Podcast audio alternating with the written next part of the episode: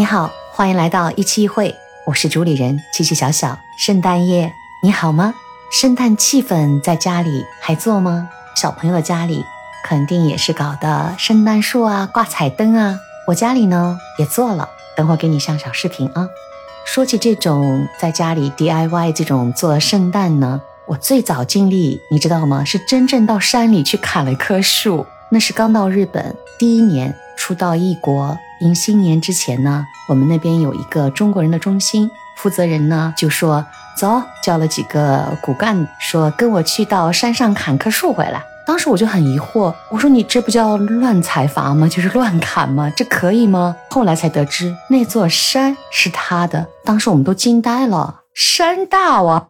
后来才知道，在那种不是城市的啊。在日本比较像我们说的农村，他们叫伊那嘎的地方呢，的确有个人名下的山。所以那次我们就进山了，真的砍了棵树回来。为了做好那个底座，还特又到了当时我们那个集团下面有那种小型的金加工厂，用电焊什么做了一个金属架子，在我们中国中心的进门的地方，真的立了棵大树，马上挂上各种各样的彩灯，哇！第一次 DIY，第一次制作和感受那个氛围，真的不错。再往后呢，就是自己有孩子了，因为工作太忙了，每到迎新年之前呢，真的会用这样一些家庭的装饰啊，呃，做棵树，超市里都有买的，就是那种不是真树哦，也是挂满了彩灯，圣诞老爷爷的背包啊、鞋子啊，往里面塞些小礼物，让女儿去找他，看着他的快乐呢。似乎就弥补一点我很少陪伴他的一个小遗憾。后来慢慢自己也有很多很多的别的事情。在女儿上了初中之后，比较占地方的圣诞树也在无数次的摆出来、收纳、搬来搬去的这样的一个移动中呢，慢慢的就把它舍弃了。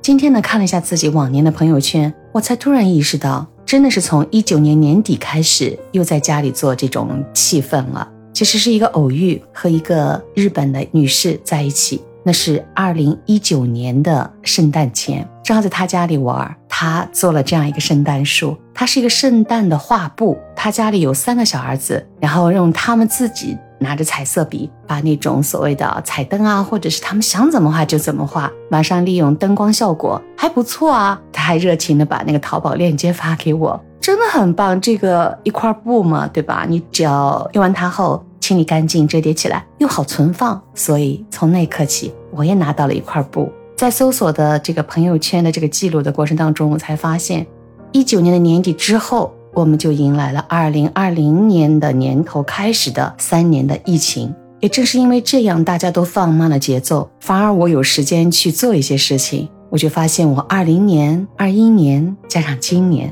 我都有做圣诞的氛围，做起来就更简单了。那块布后面放一些彩色的灯光球，还有就是放一些小的人偶啊。有时候我看现在有一些平台上，在这两天都会卖什么平安果啊，这种红色的、绿色的在一起，马上氛围就出来了。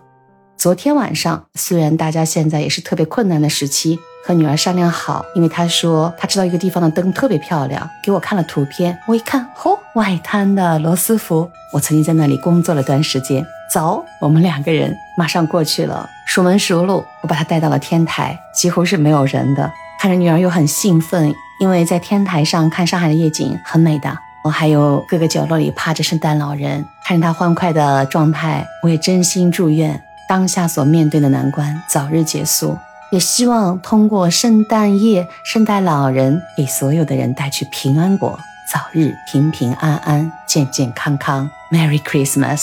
圣诞快乐，圣诞安康。愿明年的这个时候，如果你听了我的节目，我也希望你在自己的可以装饰的空间里有一棵你自己 DIY 的圣诞树，圣诞氛围。今天的分享就到这里，别忘了评论、订阅、关注、点赞哦。我们下期见。